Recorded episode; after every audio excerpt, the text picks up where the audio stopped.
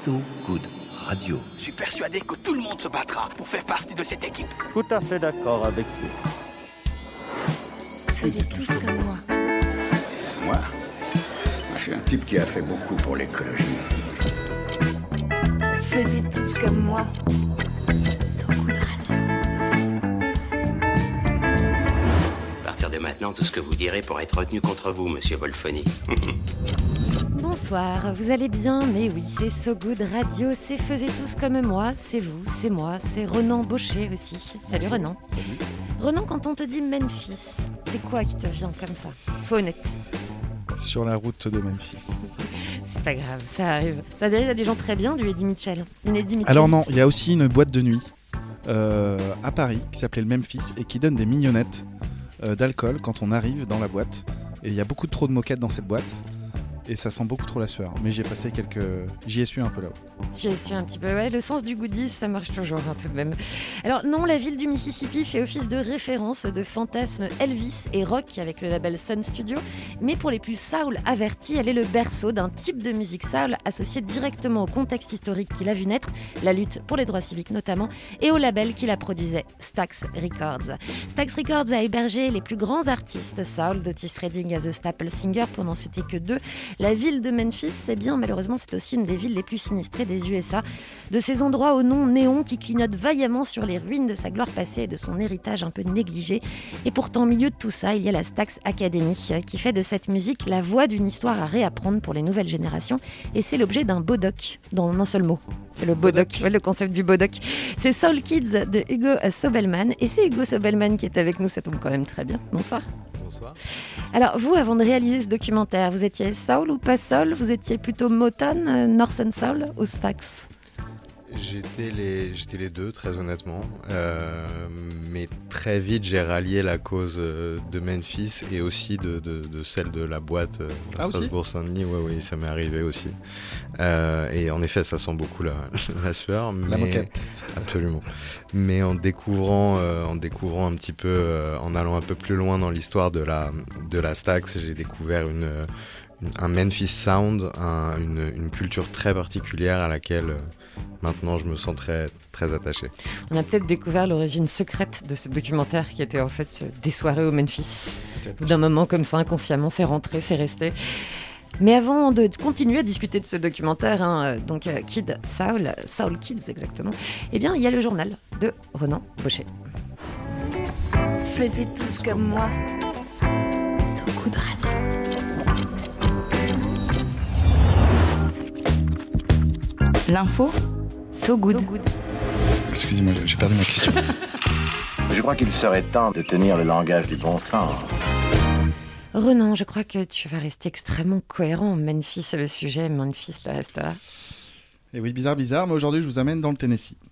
Et oui, à une vingtaine de minutes de downtown Memphis, plus exactement. Est-ce que Hugo, vous voyez où ça peut nous mener?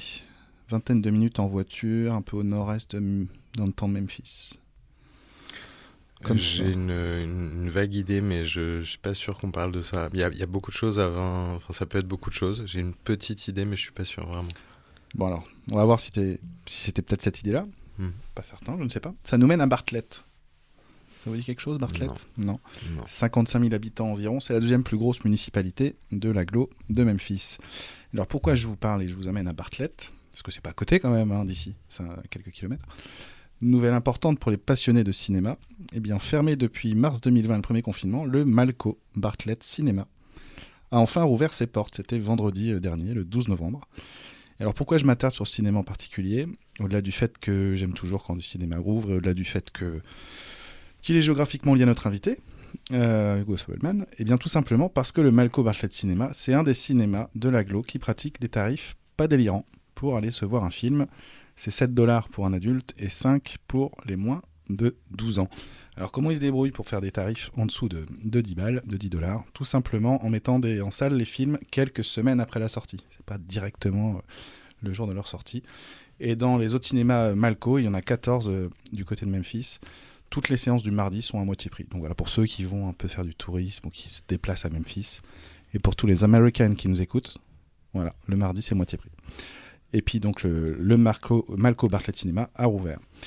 Et euh, je dois aussi avouer qu'en ce moment même, j'ai une pensée émue pour Feu, le cinéma UGC Apollo de Nantes, parce que je viens de Nantes, qui avait opté pour le même principe et qui m'a permis de voir des tonnes de films à 10 francs à un moment donné et même à 2 euros ensuite et qui a fermé. Donc je t'embrasse. Tu veux dire que ça n'a pas été un modèle économique viable soutenu par la municipalité? Ça a été surtout un modèle économique qui s'est fait fracasser par une promotion immobilière. Voilà, je dois, je dois l'avouer. Euh, Bah, En espérant que ça n'arrive pas à Bartlett alors. Non, a priori. Ils ont, ils ont refait apparemment les, les sanitaires. Euh, ils- voilà, c'est pas prévu de fermer. Euh, vraie info, hein, parce que j'ai vraiment lu. Euh, Hugo, est-ce que votre documentaire Soul Kid il sera, il sera distribué dans les cinémas de Memphis Pas du tout?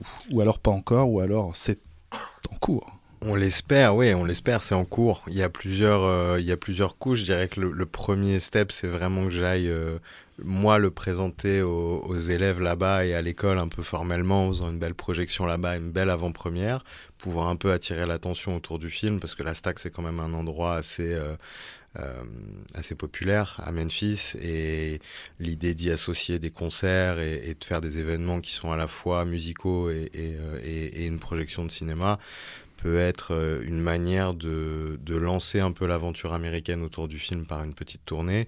Et ensuite, on espère évidemment en coulisses euh, euh, trouver un moyen de trouver la bonne plateforme aux États-Unis parce que ça fonctionne beaucoup comme ça. C'est très saturé, il y a beaucoup, beaucoup de, choses et il nous faut des partenaires américains. La réalité, c'est ça pour vendre un film français qui plus un documentaire. Même s'il s'agit d'Américains dans le film, euh, il faut dépasser quand même ce, stade-là et donc avoir des interlocuteurs américains, des intermédiaires américains qui vont nous permettre de, sortir le film. Mais on espère évidemment pouvoir, euh, pouvoir le diffuser dans la région de Memphis, dans le Mississippi, dans ces régions du sud globalement où la musique, où cette musique euh, rassemble à ce point-là, où cette musique provoque tout cet élan euh, positif dans des endroits qui, en ont profondément besoin. Donc aller euh, sillonner le sud des États-Unis, c'est ce qu'on appelle le Deep South, euh, avec ce film, j'adorerais. Et Et. Stax peut pas être un, un intermédiaire privilégié entre vous et les, et les distributions de cinéma américaines? C'en est un et en même temps c'est difficile parce que la Stax Music Academy c'est pas Stax Records tout à fait, c'est-à-dire que Stax Records n'existe plus, les musiques et je suis bien placé pour le savoir appartiennent à Universal et à Concorde. Oui, ça a dû être difficile. Euh, ça a été un combat absolu, quand bien même la Stax Music Academy était avec nous, d'obtenir le droit d'utiliser ces musiques qui, quand bien même, sont chantées a cappella, donc ne représentent qu'une partie des droits. Euh, ça nous a coûté très très cher. Et la Stax Music Academy, c'est une école qui elle-même a besoin de lever des fonds, qui elle-même a besoin déjà de, de, de, s'employer très très fort pour faire exister cet endroit gratuit comme ça. Euh, donc ils sont ravis de la presse que ça implique, ils sont ravis de nous mettre en contact avec un, un tas de gens, mais leur action par rapport à une vente réelle euh, aux États-Unis de distribution est quand même limitée. C'est juste prestige, mais il n'y aura pas, il a pas d'action euh, possible concrète derrière. que les gens ne le savent pas, mais Justin Timberlake est maintenant un, un- un vrai partenaire de la Stax. Il a investi un demi-million de dollars avec la marque Levis un an après qu'on y était pour le tournage et il est l'ambassadeur aujourd'hui, euh, mais il a toujours pas vu le film Parce qu'il vient de Memphis. parce qu'il vient de Memphis absolument. D'ailleurs, il a d'ailleurs fait une performance avec des élèves de l'école, si je ne m'abuse. Exactement pour le show de Hélène DeGeneres euh, en National TV en direct. euh. Ça, ça va peut- peut-être aider. Ça va, Bah, ça ça va va apporter une aider, sauf qu'il faudrait qu'ils puissent voir le film. Et c'est les Amériques. On lance un reste, appel à euh, T'as Justin. son mail ou pas, Justin Ouais, on va lui envoyer un petit, un petit truc sur, euh, sur Insta. Gmail.com. J'ai essayé toutes les Son combinaisons, j'ai essayé plein de trucs. Peut-être qu'il est de la génération caramel. Peut-être. Oh là. Peut-être. Il a peut-être gardé, gardé une adresse chez Disney. Qu'est-ce qu'on en sait après tout On va continuer à discuter du documentaire Soul Kids et de tout ce que ça implique au-delà de la pratique artistique. Mais bien sûr, avant, on écoute de la musique. Et évidemment, hein, la musique euh, trouve essentiellement son sens dans une, dans une émission pour une totale Stax Records. Alors pour commencer, eh ben, Gene Knight, à qui on doit le très célèbre Mr. Big Stuff. Et on se le célèbre à nouveau, d'ailleurs, sans s'embarrasser. On fait du bon gros classique. Nous sommes donc en 71. C'est le premier album de la chanteuse Who Do You Think You Are sur So Good Radio. Gene Knight, tout de suite.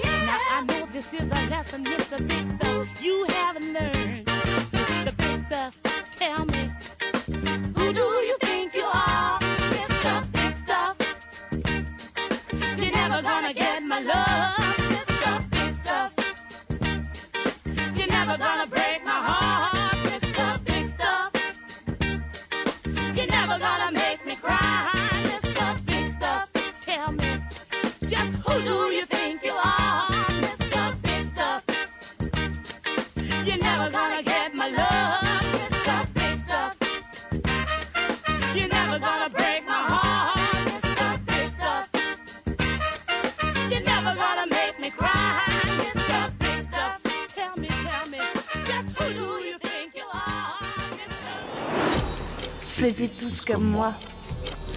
De retour sur So Good Radio avec chatte, Hugo euh, Sobelman et son documentaire Soul Kids qui est sorti aujourd'hui en salle. Et je vous incite à aller le voir comme ça. Je débute comme ça, directement par une incitation. Et on discutait hors antenne justement en passant ce morceau de Gin Knight, Mr. Big Stuff. Et ben oui, on va pas commencer de façon classique. On va commencer par une anecdote immédiatement parce que ça vous a fait immédiatement réagir, Hugo Sobelman, ce morceau. Ouais, c'est vrai qu'on les entendait, on entendait ces morceaux toute la journée dans les, dans les salles de classe. Il y avait beaucoup de répétitions, les élèves se succédaient comme ça à chanter la chanson. Donc nous, on avait quand même, on, sortait avec une énergie démentielle comme ça tous les trois avec mon, mon ingé son et mon chef op. On était dans la voiture et puis il fallait qu'on, il fallait que ça sorte quoi. Et en même temps, il fallait que quand on a une chanson dans la tête à ce point-là, on, a envie de plus l'entendre. Enfin, on a envie de l'entendre autrement, on a envie de la, de la détourner d'une manière ou d'une autre. Et c'est vrai que notre méthode, c'était de les traduire très bêtement et très littéralement en français. Et donc, Mr. Big Stuff a donné Monsieur Grosse Chose. Euh, Monsieur Grosse Chose, qui crois-tu que tu es? Monsieur Grosse Chose, tu n'auras pas mon amour, etc. Et donc, on faisait les chansons en entier. Il y avait vraiment couplet, refrain. En les slamant, en les chantant. euh, On- ah, ça dépend de l'humeur, de l'énergie, euh, du niveau d'anglais aussi, parce que du niveau de français aussi pour certains. Enfin voilà, ça dépendait. du niveau de l'heure de la journée. Ouais, aussi, absolument, peut-être. absolument. Voilà, le niveau de mignonnette du Memphis, de Memphis cette fois-ci. C'est ça. Et, euh, et les fenêtres ouvertes dans la voiture? Euh, non, mais Parce au que là, bout vous avez moment- dû surprendre, euh, surprendre du monde. Pas forcément les fenêtres ouvertes, mais en revanche dans les classes parfois. Donc on a, euh, on a, euh, on a fait entrer les, les gamins dans la boucle parce qu'ils voulaient apprendre des mots en français et du coup le meilleur moyen de leur apprendre des mots en français c'était de traduire leurs chansons. Ça aurait mérité un, un beau, euh, un beau best-of hors, euh, hors Un making caméra, of. un making-of. c'est- Merci, j'avais le mot au bout de la, au bout de la langue, justement. Alors, euh, on en parle comme ça de ce film, mais il faudrait quand même en résumer le sujet, parce que on en parle entre nous, mais c'est pas très radiophonique tout ça. Le sujet du film, est-ce que cette école de la Stax Academy, elle représente Comment ça se passe, cette école de la, la Tax Academy pardon. Stax. Bah, c'est justement comme son nom l'indique l'école de musique de la Stac. Donc ça fonctionne comme un comme un conservatoire. C'est ce qui s'appelle un after school programme. Donc c'est après l'école. L'école finit plus tôt aux États-Unis qu'en France. Donc à 14 h ils sont à peu près libérés au collège lycée. C'est pour des collégiens lycéens. Euh, c'est une école entièrement gratuite où euh, tous, les, tous les élèves convergent de leurs euh, différents établissements, collèges, lycées, par school bus, comme ça, vraiment l'américaine. Et ils arrivent dans ces locaux qui sont donc collés au- au- aux locaux des musées de la Stax qui ont reproduit les, le- le- les locaux du label de l'époque. Et la particularité de cette école, c'est que ces enfants apprennent la musique, donc autant à chanter qu'à jouer d'instruments, qu'à produire de la musique. Il y a vraiment trois disciplines différentes et on choisit très tôt en fait ce ce pourquoi on est là. Euh, à travers le catalogue de la Stax, à travers tout cet héritage-là. Donc plutôt que d'apprendre soit par du solfège, soit par de la musique contemporaine, soit par des chorales, soit par du gospel, comme ça peut être le cas beaucoup dans, dans, cette région que j'ai un peu sillonnée avant d'arriver à la Stax, là on, on se concentre profondément sur les chansons du label Stax et donc l'héritage précis de Memphis et l'idée que la musique peut, non pas doit, mais peut être liée à, à l'idée d'un à l'idée d'un combat, à l'idée d'un message à faire passer, à l'idée de, de, de, quelque chose qui, qui, qui va au-delà simplement de, de du, du, du, de la simple personne qui performe. Oui, voilà. y a de un créer un euh, mouvement autour de sa musique et d'accompagner quelque chose qui est plus grand que soi. Alors on va revenir hein, sur le- sur l'utilisation qui est faite de cette chanson, les, approches qui sont faites de ces chansons. Mais déjà, comment est-ce qu'il est né ce projet de documentaire? Est-ce que c'était un rêve de longue date ou est-ce que c'est ce sujet-là qui vous a rencontré, comme ça arrive parfois? C'est plus, c'est plutôt ça. J'ai fait un, premier voyage en 2016 aux États-Unis où j'ai pris un visa touriste et, une amie et on, a été euh, sillonner justement un peu cette région, le Mississippi, le Tennessee, la Louisiane. Moi, j'étais un, un grand fan de, de hip-hop et j'ai découvert la musique nord-américaine à rebours en fait. Le hip-hop m'a amené au, au sample, qui m'a amené à la soul, à la funk, au jazz, etc. Et j'ai l'impression que cette culture m'a en partie éduqué. J'ai été euh, très éveillé à la, enfin, éveillé à la musique très tôt et très inspiré. Euh, donc j'ai fait ce voyage comme une récompense, comme ça, comme aller découvrir cette musique de plus près, aller découvrir cette culture de plus près. Et il y a quelque chose de très parlant dans, dans le sud, c'est cette hospitalité, la fameuse euh, Southern Hospitality. Et on a pu faire ce voyage en se laissant guider complètement, sans avoir l'idée de faire un film, mais simplement en ayant envie de d'arpenter cet endroit, de rencontrer vraiment les gens et d'aller plus loin dans la musique et d'essayer de trouver les, endroits où on pouvait trouver le, le vrai blues des champs de coton, le, le jazz de la, le jazz de Louisiane, la soul de Chicago, voilà, de Memphis.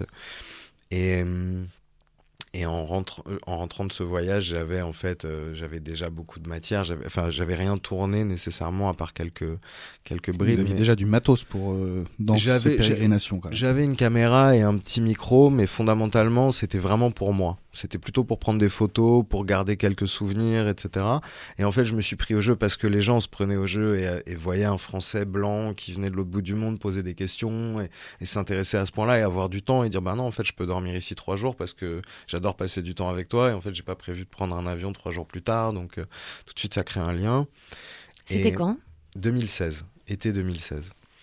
Euh, D'ailleurs, une mauvaise idée d'y aller en plein mois d'août euh, dans cette région-là. C'est moite. C'est moite, c'est moite, il y a beaucoup de moustiques. Ouais. Et... Mais ça participe du contexte de Oui, la... oui, ça- c'est vrai Pour que ça- certains titres de blues, mais ça je, marche je l'ai évité pour le tournage, disons. Et, euh, et ensuite, voilà, quand je rentre en France, je suis, je suis, je suis baigné de, de, de tout ça, de toutes ces rencontres, de toutes ces idées, et puis de cette. euh, vraiment l'impression d'avoir compris à quel point, dans cette région-là des États-Unis, au sein de cette communauté noire américaine, il y a un lien extrêmement fort et extrêmement important entre l'art, entre la musique et entre l'hi- l'histoire orale d'une manière générale et l'idée de euh, et l'idée des, luttes qu'elles soient contemporaines ou qui traversent le temps d'ailleurs que ce soit les luttes des années 60 comme celles qui ont accompagné la Stax ou les luttes que les jeunes générations doivent euh, mener aujourd'hui Euh, et et je reviens avec cette idée-là en disant ce territoire est, est extrêmement riche de tout, de tout ça, de ce rapport-là entre musique et, et lutte. Et, hum, et donc j'arrive à convaincre des producteurs parce que j'avais jamais fait de documentaire, j'avais pas écrit de note d'intention, je savais pas du tout où mon film allait, j'avais encore jamais rencontré la Stax. J'avais des pistes, j'avais des gens qui m'avaient ouvert leurs portes et puis je comptais aller euh, taper à leur porte et dire bon bah je suis de nouveau là pendant trois mois mais je viens faire un film donc voilà qui tu peux me présenter, qui est-ce que je peux rencontrer? Et mes producteurs ont compris que ma dynamique était là, était dans cette action-là, était dans cet instinct-là, et m'ont envoyé en repérage cette fois avec du matériel, avec un chef opérateur et un ingé son, les, deux avec qui j'étais habitué à, travailler. Et là, on a vraiment euh, fait un travail de repérage documentaire, interviewé, interrogé énormément de monde, tout tournait autour de la musique et de ces questions euh, euh, de ségrégation contemporaine, je dirais, euh, relayée à travers l'art, à travers le temps et cette tradition orale euh, qui vient d'Afrique de l'Ouest en réalité, mais qui est perpétuée par les, par les Noirs américains à travers le blues, le jazz, le hip-hop, etc. Et, et j'en suis arrivé à la Stax en, en, en tirant un fil par-ci, tirant un fil par-là, cherchant des écoles, cherchant des jeunes, cherchant à comprendre comment cette passion était, euh, était transmise d'une certaine manière, comment voilà cet héritage euh, continuait de, de vivre jusqu'à ce que je tombe à la Stax Music Academy. Et j'étais comme un dingue de découvrir que la Stax Music Academy existait. Je connaissais le label, mais de savoir que cette école existait, ça me paraissait tellement américain, en plus tellement shiny comme ça, alors qu'à l'intérieur c'est beaucoup plus doux que ça. C'est pas du tout une, une Star Academy. Mais voilà comment ça, voilà comment ça a commencé jusqu'à ce qu'on. Ça a plus de dégaine que la Star Academy, en tout cas, si on regarde le, le documentaire, je, Oui. je trouve. Bon, oui, tu peux, tu peux spoiler à ce niveau-là. Ouais. ouais. C'est autorisé. Alors justement, et comme euh, vous le dites, euh, euh, vous arrivez dans cette école, et c'est une école, euh, quand on regarde le documentaire, le- ça libère la parole sur tous les niveaux. Ça libère la parole dans la voix euh, chantée, ça libère la parole dans la pensée et la réflexion sur l'histoire passée, sur le futur, sur le racisme également, le racisme au sens large, la ségrégation propre aux États-Unis, le racisme inter Communautaire. euh, communautaire. Tout ça est une parole qui, qui se libère, qui discute de façon très, très libre très, euh, et très ouverte. Et justement, euh, dans, dans ces paroles-là, on a euh, cette constatation des élèves qui disent, bah voilà, majoritairement, on est, euh, on est afro-américain ou latino dans une classe, il doit y avoir un blanc. Et justement, vous, vous arrivez à faire un documentaire sur cette école, vous êtes blanc, vous êtes français, la trois quarts des élèves n'ont jamais quitté Memphis. Comment est-ce que ça s'est passé, ce, ce rapport-là, justement? Bah, très facilement. Euh, très facilement parce que d'abord parce que nous on avait fait tous ces repérages avant. Justement, on avait, on avait passé pas mal de temps euh, à interroger des gens avant d'arriver à la Stax, ce qui fait que mon, mon discours en arrivant, je pense, à la Stax face à ses élèves, face à ce staff, avant même d'arriver face aux élèves, euh, est, est très... Il avait déjà infusé. Ouais, je, je, je, je savais à la fois que je ne savais pas de quoi je parlais puisque je n'étais ni noir américain, ni américain tout court, ni voilà. Et, en même temps, je savais à quel point j'étais euh, en phase avec, euh, avec ce, qu'ils étaient pourquoi ils étaient en train de lutter et que j'avais envie d'apporter quelque chose à ça, de pouvoir relayer ce que je trouvais euh, merveilleusement utile dans cette école, de pouvoir relayer ça, cette pédagogie, ce- cette, cette manière de cette éducation populaire, moi je vais appeler ça comme ça parce que c'est un- je me comprends en disant ça, mais c'est vraiment ce que j'ai ressenti là-bas. Et, hum, et mon discours, il a été voilà très franc en disant moi c'est ce lien qui m'intéresse et en fait ce lieu, il, cristallise absolument toutes ces thématiques que, que j'ai envie de mettre en avant. Les enfants sont magnifiques. Si vous me, si vous m'accueillez, nous on est là pendant pendant les prochains mois. Et en fait cette démarche déjà de dire qu'on n'est pas du tout là pour récupérer une chanson géniale, une phrase choc et repartir, mais en fait on est là dans la longueur et, dans l'idée que les micros seront vraiment tout le temps ouverts et que et que et que c'est comme ça qu'on va on va fonctionner, qu'on va se faire discret, qu'on va pas être au milieu d'eux, qu'on va pas les empêcher, que ça va pas du tout avoir l'air d'un tournage. Ils sont 30 dans une pièce, ils chantent, ils sont comme des dingues, ils sont en Nous on est trois dans des coins, on est discret, on les filme beaucoup en longue focale. C'est pour ça qu'on a beaucoup de gros plans je voulais cette proximité à l'image, mais je voulais jamais entraver leur, euh, leur mouvement, leur déplacement, parce que c'est un moment qui leur appartient, c'est ce moment de musique. Et ensuite, je pense par rapport à ma couleur de peau, par rapport au fait que je sois blanc, par rapport aux élèves, et par rapport à ces questions qui sont évoquées en classe, déjà le fait que soit, qu'on soit français change beaucoup de choses. Euh, parce que il faut savoir, à la fois ils sont extrêmement matures sur certaines choses, comme ce qu'on entend dans le film sur le racisme, puisque c'est des questions auxquelles ils sont confrontés très très jeunes, et en même temps, comme vous l'avez dit, ils sortent pas de leur pays. Il y en a qui m'ont demandé si la France c'était un pays ou un continent. Donc en fait, quand on se parlait français entre nous avec euh, mon équipe, on était des schtroumpfs. C'est absurde. On est beaucoup plus, euh, je déteste ce mot, mais on est beaucoup plus exotique pour eux qu'ils ne l'étaient pour nous. Nous, on les, on les, on les imagine, ces enfants euh, chanter de la soul par rapport à tout l'imaginaire qu'on a aux États-Unis d'une certaine manière. Eux, ils n'ont aucun imaginaire par rapport à nous. Ils savent absolument pas à quoi on peut ressembler. Est-ce qu'ils sont petits? Est-ce qu'ils sont grands, les Français? Est-ce qu'ils sont roux? Ils sont peut-être, ils sont peut-être. Moi, je suis roux. Ils se sont peut-être dit que tous les Français ressemblaient à des Irlandais, par exemple. J'en sais rien. C'est tout à fait possible. Donc, il y avait cette grande curiosité de leur part. Et puis, au-delà de ça, ils baignent dans, en effet, un endroit à la Stax qui prône cette ouverture-là, qui prône ce regard-là, ou au contraire, si tu as une plateforme, je pense que la leçon qu'ils ont retenue, je pourrais parler pendant des heures, je suis désolé si, c'est- si jamais c'est trop long, il faut me couper, mais Moi, je, vous inquiétez Il- pas, je vous couperai. il y a quelque chose qu'ils reconnaissent, c'est que si tu as une plateforme, c'est quelque chose qui est dit dans le film, si tu as une plateforme, certain.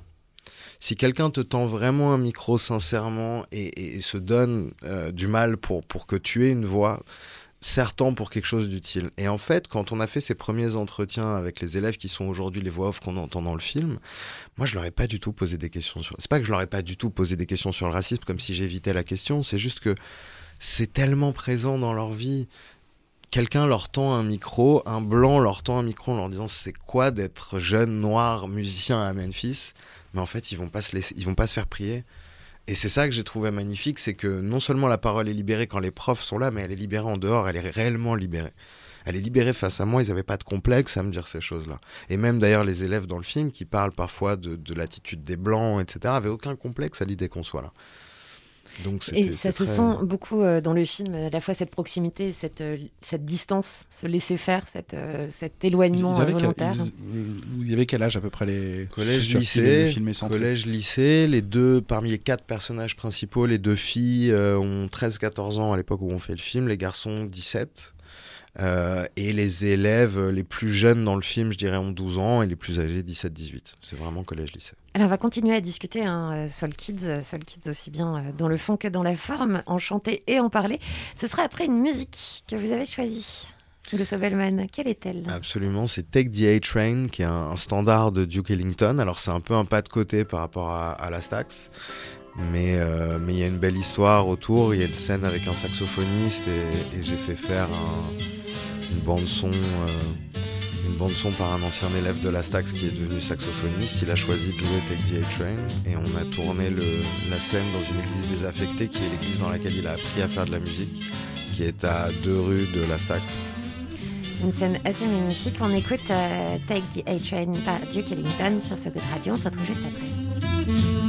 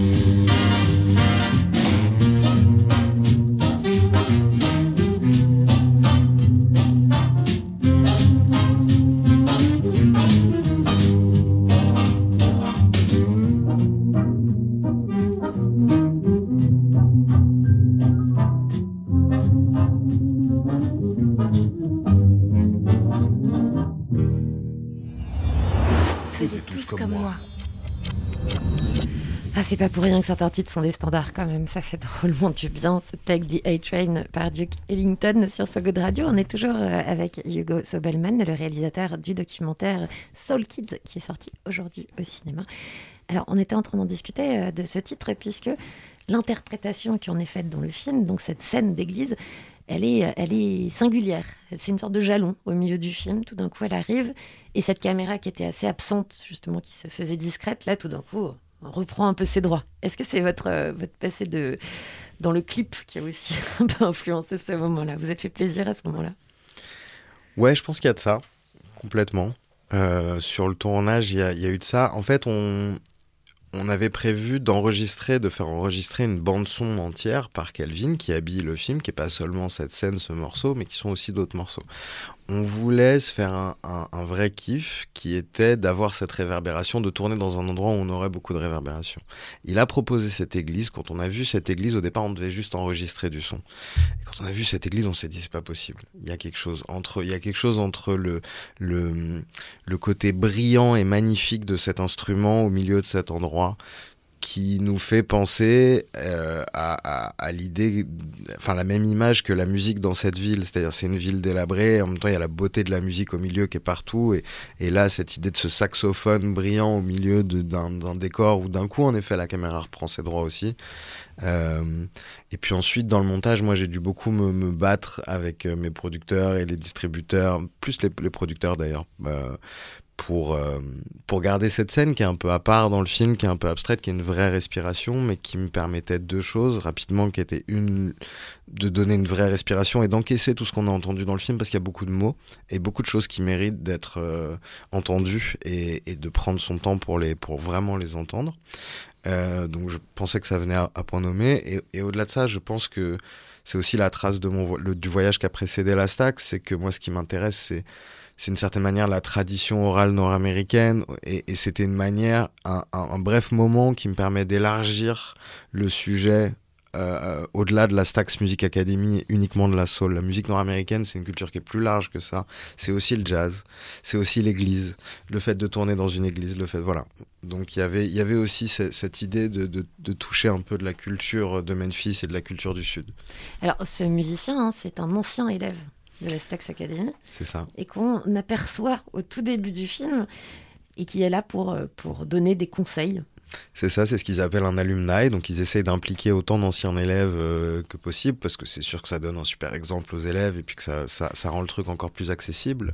Ils sont artistes eux-mêmes, donc ça, ça aide. La plupart des profs sont eux-mêmes artistes et c'est ça qui crée cette, cette forme d'horizontalité aussi parce qu'ils parlent de leur propre création. Ils se mettent aussi un peu à nu avec leurs élèves et c'est ça qui rend cet endroit assez touchant.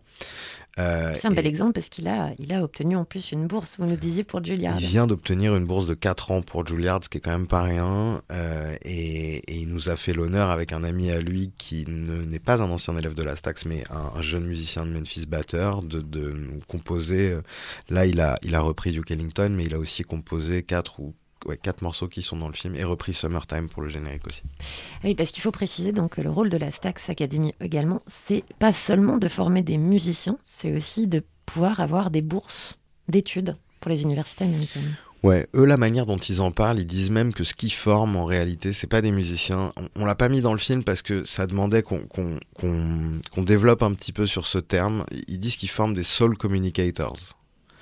C'est-à-dire, c'est pas simplement la musique, c'est tout ce que tu peux donner de ton âme. Et donc, ça veut dire être capable de débattre dans des endroits où c'est pas facile. Ça veut dire être capable de prêcher la bonne parole sans, sans faire de prosélytisme. Ça veut dire être capable d'écouter, euh, de, de pas se mettre en avant quand on chante pas en solo. Ça veut dire, ça, ça s'applique à tout. Et en fait, la manière dont ils forment ces élèves, et c'est pour ça qu'il y a des scènes sur les insultes raciales ou des débats euh, dans le film qui, qui sont à côté de, de ces moments de musique et qui font vraiment partie de la, de, de, la manière dont ça se passe à la Stax. Euh, voilà, la manière dont eux en parlent, c'est former des soul communicators, des gens qui pourront aller dans le monde et qui seront des vrais bons citoyens du monde, qui pourront aider les choses. Et d'ailleurs, euh, eh bien, on va écouter un, un extrait de d'un de ces moments, d'un de ces intervenants, une de ces intervenantes d'ailleurs, qu'on a dans le film. It's really important that we understand our role as artists in shaping reality. So, what I want us to start off uh, thinking about is that artists are more powerful than politicians. The real location of change and power to change communities is with artists. I'll, I'll put it like this something has got to be done when something is hurting my sons. Whatever color is holding the gun, it's time to bring life to our sons. Sons, some people think they're afraid of us. They fear an image that was made of us. A violent image overplayed of us. That thuggish image that's portrayed of us, that image is the new slave trade for us. See, our gangster image keeps the prisons filled And these private prisons are the new cotton fields. But guess what? This is what we have been keeping real. When we took those record deals and we rapped to kids rob, deal, and kill. So, this is something rap will heal. We have the power, and now is the hour. Alors Hugo Sobelman, ce poème, donc que l'intervenante, qui est elle-même une artiste, activiste, militante, euh, lit, dit, déclame aux élèves, euh, qui leur fait un effet. D'ailleurs, à la radio, ça ne s'entend, ça ne s'entend pas, mais les regards sont très éloquents. Eh bien, c'est un poème qui vous a marqué parce qu'on le retrouve à un autre moment dans le film, euh, sans préciser d'où il vient. Il arrive comme ça spontanément. Pourquoi est-ce que ce poème, il vous sert comme ça de, de jalon, de refrain quelque part dans ce film documentaire?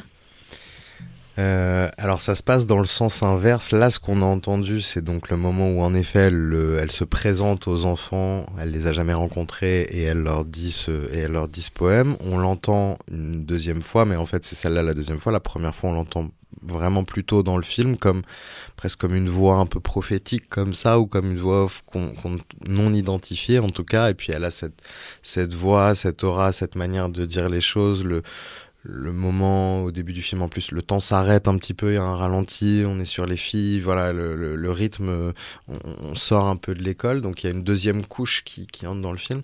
J'estime qu'il y a tellement de choses à entendre dans ce poème qu'il faut l'entendre deux fois. Euh, j'estime que hum, les deux en fait la première fois ça me permet de de faire basculer le film dans un film qui va dépasser la musique et un film sur une école de musique. Et le fait d'avoir quelqu'un non identifié à ce moment-là, un peu comme quelque chose d'humeur, comme une, comme une parole comme ça dans, dans, dans Qui pourrait être l'espace. une parole de chanson, on n'en sait rien, on ne connaît pas toutes les et paroles d'ailleurs, elle, elle l'écrit comme un slam. Enfin, voilà, c'est c'est un rap, c'est un slam, c'est donc c'est c'est une œuvre. Euh, c'est pas c'est pas sa prophétie, c'est vraiment voilà. Euh, et me permettait de, de, donner un impact au film à ce moment-là, de faire basculer le film, de donner une couche supérieure au film. Et je trouve ça assez jouissif de découvrir plus tard euh, dans une scène de direct face aux élèves, puisque la réaction de... Honnêtement, les élèves auraient pas réagi de cette manière à son discours, je l'aurais peut-être pas mis deux fois. Mais j'estime que vu cette réaction-là, il a un réel impact, ce discours, il a un ré- réel impact pour nous et pour les élèves. Et je trouve que c'est pas mal parce que quand on le voit la deuxième fois, on se concentre sur les élèves et on peut vraiment se concentrer en effet sur les regards et sur l'impact que ça a pour eux. Et nous, on a déjà encaissé ces mots. C'est un peu le pendant euh, parole du moment saxophoniste dans l'église, en fait. C'est deux, deux moments symboles pivots. Euh, justement, on, refait le, le parallèle avec le, le saxophoniste. C'est une des rares scènes où on n'est pas dans l'école. Euh, C'était une volonté de ne pas les suivre, parce que ça aurait pu être peut-être intrusif dans leur, je sais pas, dans leur vie. Je considérais d'abord que j'avais pas beaucoup de temps sur place. J'avais une limite. Et pour rentrer dans l'intimité, ce sont des familles quand même qui sont dans des situations très difficiles, avec des parents qui sont pas toujours là, avec euh, des tantes, des grands-mères. Enfin voilà, ce sont des vies très compliquées quand même en dehors de l'école pour la plupart des étudiants. Moi, je considérais que entrer dans ce- cette intimité-là demande beaucoup de temps beaucoup plus de temps que je n'en avais sur place. C'est une première chose. Et ensuite, j'avais profondément envie de me concentrer sur l'impact qu'avait la musique dans leur vie. Et en fait, je trouve que la Stax fait tellement figure d'oasis dans la manière dont, on sent que les enfants le vivent, que ça suggère suffisamment fort ce qu'ils peuvent vivre à l'extérieur, les difficultés du monde extérieur. Donc je voulais le suggérer de manière de, de la manière la plus poétique possible. C'est pour ça que c'est dans ces moments-là que le temps s'étire. Je dirais que le ciel est au-dessus de la tête des élèves, que que, que la caméra flotte un peu plus, que voilà. Euh, qu'on est un peu plus hors du temps, mais j'avais vraiment envie de me concentrer sur la, le pouvoir de cet espace-là, Euh, parce que je pouvais, je pouvais, j'avais le temps de le, le- de le capter réellement aussi. Et puis, il faut, il faut quand même parler, parce qu'il ne reste plus beaucoup de temps, malheureusement, en parlant de temps, mais il faut quand même parler, parce que là, on a l'impression, vu qu'on a abordé beaucoup le discours, on a l'impression que ça parle énormément, alors que ça chante majoritairement quand même dans ce Ça film. chante très bien. Ça chante et ça chante même très très bien, effectivement. On, Et donc, quelques- on prend quelques tartes, quand même, Oui. pour, des jeunes de stage. Ouais, on prend, on prend un petit, euh, une petite claque, oui, effectivement. Ça chante beaucoup et ça chante majoritairement a cappella. Alors pourquoi ce choix de l'acapella Vous avez vraiment laissé le temps à la musique de se développer, au chant de se développer, aux voix de se développer? Et avec les, erreurs, les essais, les tentatives. Pourquoi avoir, choisi le acapella Alors c'est pas tant qu'on l'a choisi et, heureusement qu'on l'a eu le a cappella parce que sinon le film on n'aurait pas pu le financer. Très honnêtement, si on avait eu les morceaux avec les musiques, ça aurait été impossible à financer. Il aurait fallu que Studio Canal et Universal soient derrière nous. Donc je suis très content qu'on ne les ait pas eus. La raison pour c'est plutôt le choix qu'on a fait, je dirais que c'est plutôt la durée des chansons. C'est ça qui est rare. On a très souvent tendance à avoir des jukebox, un peu, enfin avoir des méga mix un peu dans les films de musique pour des questions de droit majoritairement. Nous, on avait tellement de chansons qu'on s'est dit, en fait, je préfère en choisir 10, mais les choisir bien, les choisir stratégiquement, que narrativement, elles fassent avancer le film et qu'on ait le temps de découvrir. Justement, on n'allait pas chez eux, on n'allait pas dans leur intimité, mais en revanche, on prenait le temps de les découvrir intimement pendant qu'ils chantent. Euh, et j'ai plusieurs exemples comme ça dans le film où vraiment j'ai l'impression que plus la chanson avance, plus avec la fragilité du a cappella, la fragilité de ce moment et de cette écoute dans cette pièce, de, de ce, de ce fil tendu comme ça tout fin, euh, on trouvait quelque chose de très intime en réalité. Euh, donc je dirais ça. Et ensuite, pourquoi c'est a cappella? Parce que euh, ils, séparent vraiment les classes entre les instrumentistes, les chanteurs, etc. Et quand les chanteurs répètent, pour qu'on puisse vraiment s'intéresser à la technique vocale, c'est mieux qu'ils soient a cappella. Donc ça fonctionnait comme ça. Euh, donc euh, Soul Kids, un film hein, sur euh, la transmission aussi. euh, on, il nous reste plus de temps du tout. hein. Je me fais, gronder de loin par, euh, le réalisateur Sullivan. Mais un film donc sur la transmission d'une histoire, d'une histoire qui parfois n'est pas connue ou mal apprise ou pas apprise par les écoles américaines, et la transmission de cette histoire des, des activismes via les paroles de chansons, et pas forcément d'ailleurs des chansons politiques, parfois par les chansons d'amour, l'intention qui est mise dans une chanson d'amour. Et ça, c'est un des très beaux moments du film. Et après, on s'arrêtera là-dessus pour pas me pour pas me faire embrouiller. Avec plaisir, ouais. Alors je sais pas si on parle du même moment, si c'est Kind of Fool, la, chanson. Euh, ouais, pour moi c'est un des moments les plus touchants du film. C'est en effet à quel point, euh, euh, à quel point il y a des ponts qui se créent dans, dans l'intensité, dans l'émotion, dans l'engagement qu'on met dans sa musique. C'est c'est pour ça que le, le mot soul est important parce qu'il est à la fois ce genre musical et en même temps cette idée de l'âme. Et on connecte très vite, même avec une chanson d'amour, à, une émotion qui peut nous, amener à plus d'ouverture, à plus de générosité, à plus d'écoute, à plus d'engagement. On écoute du coup de la musique et notamment un titre qui est interprété, et là pour le coup très ouvertement politique, et très très beau dans la façon de, de savoir ce que veut dire ce titre. C'est Long Walk to DC. Long Walk to DC, hein, donc euh, de The Staple Singers, le groupe famille dans lequel euh, chantait alors la jeune Mavis Staple, devenue par la suite la star qu'on connaît. On est en 1968. Un tout petit mot sur cette scène. Alors, il y a une très belle anecdote sur cette scène, c'est que je n'étais pas présent pendant le tournage de cette scène, parce qu'on était dans l'église en train de faire le- l'enregistrement de la bande son du saxophone, donc pas non pas filmer la scène qu'il y a dans le film, mais enregistrer à un autre moment avec le batteur les autres morceaux. Et donc sur le tournage, il n'y avait que mon monteur, puisque c'était pendant le deuxième voyage et que mon monteur nous a accompagnés. Donc mon monteur a fait le son de cette scène et mon chef-op a filmé tout seul. Et, euh, et c'est une scène qui, qui, qui, qui intervient au début du film et qui est indispensable pour comprendre l'utilité de alors, toute l'approche pédagogique de la Stax. Concentre-toi sur les textes, qu'est-ce que tu dis, mets de l'intention derrière ce que tu dis. Et si tu comprends ce que tu dis, bah, tu es en train d'apprendre tellement plus que de la musique là tout de suite, que c'en est, c'en est, c'est jouissif.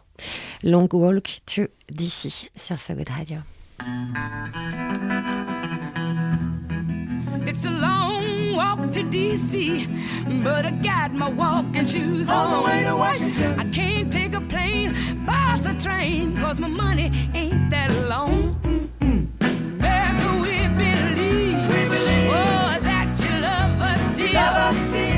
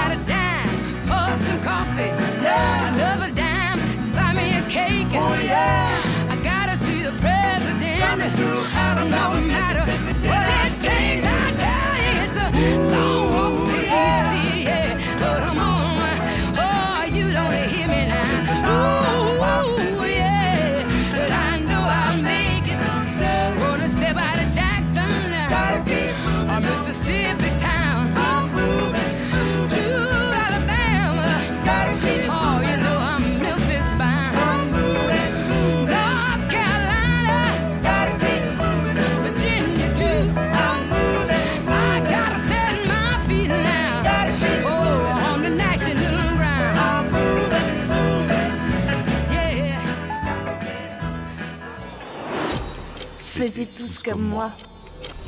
C'est la fin de cette émission. Merci d'avoir été avec nous et avec lui notre invité Hugo Sobelman dont le documentaire Soul Kids est sorti aujourd'hui. Un documentaire, je tiens à le dire, qui a reçu le prix du jury Fame à la Gaieté Lyrique. Mes Ouais. Ah bah, merci beaucoup. On Festival était- international de films sur la musique. Ouais, Exactement. exactement, joli. Alors, est-ce qu'il y aura euh, des projections avec, euh, avec débats, rencontres euh, par rapport à ce film-là? Ouais, il y en a eu. On, on sort d'une, on sort d'une grosse tournée. Il y en a eu, il y en a eu un paquet là dernièrement. Et puis on a la chance euh, demain, donc du coup jeudi euh, 25, d'avoir euh, au Ciné 104 un concert des, une, une projo spéciale avec un concert de deux étudiants venus de la Stax qui sont dans le film évidemment, un prof aussi qui jouera de la trompette.